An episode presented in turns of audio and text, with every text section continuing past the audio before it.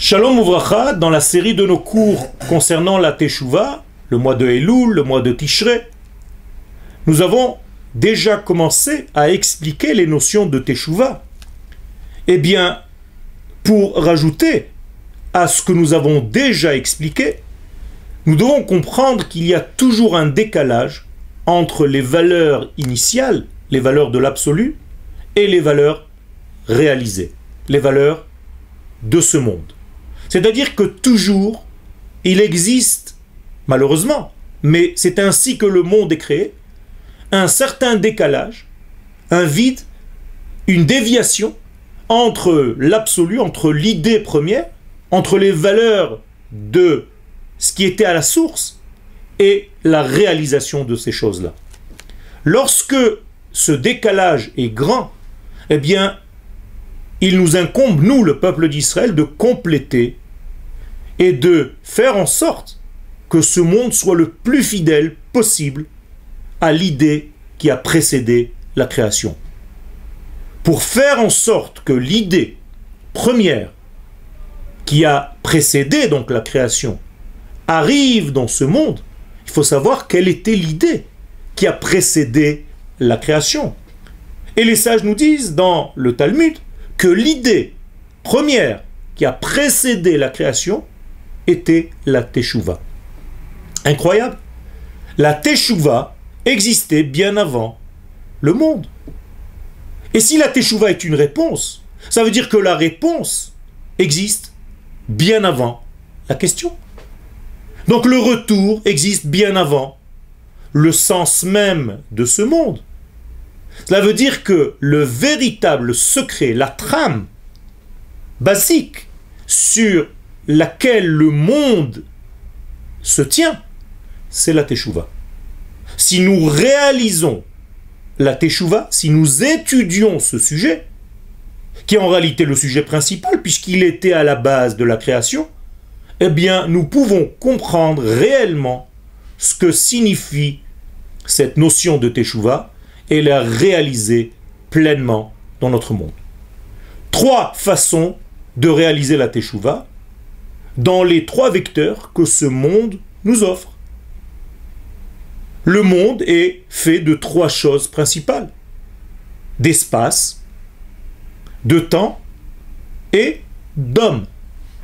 Eh bien, au niveau de l'espace, la Teshuvah, c'est tout simplement faire en sorte que chaque être humain se trouve à l'endroit qui lui correspond.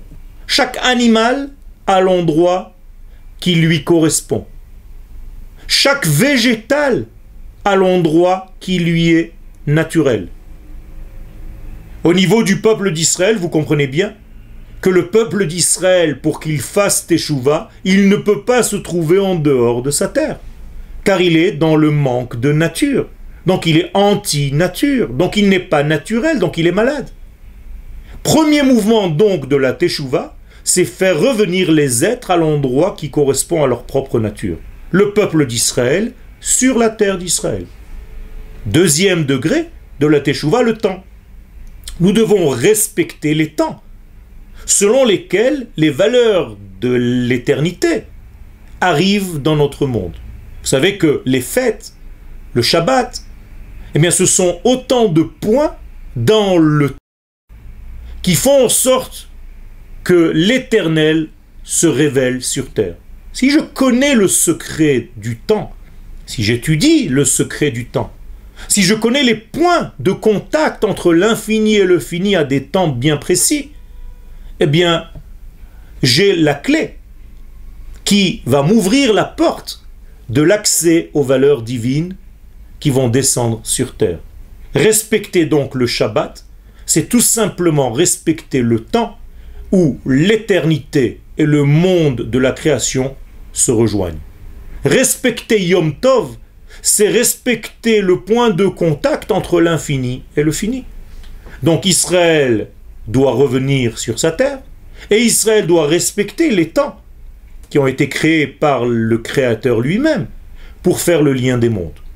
Troisième élément, l'être, le peuple lui-même, l'être humain. C'est-à-dire que chaque être doit être fidèle à sa propre nature. Je ne vais pas demander à un japonais de devenir Israël. Sa nature, c'est d'être japonais. Mais Israël, je dois lui demander de rester fidèle au Israël qu'il est à l'intérieur. Donc le peuple d'Israël, l'homme d'Israël doit rester fidèle à ses valeurs, c'est-à-dire à ses notions de neshama qui correspondent à sa propre nature. Résumé, nous devons être à l'endroit qui correspond à notre nature, Eretz Israël, au temps qui correspond à notre nature, Shabbat et les fêtes, et à l'Eneshama qui correspond à notre nature, c'est-à-dire vivre comme un homme d'Israël en respectant les valeurs de la Torah. Voici les trois éléments principaux de la Teshuvah. Toda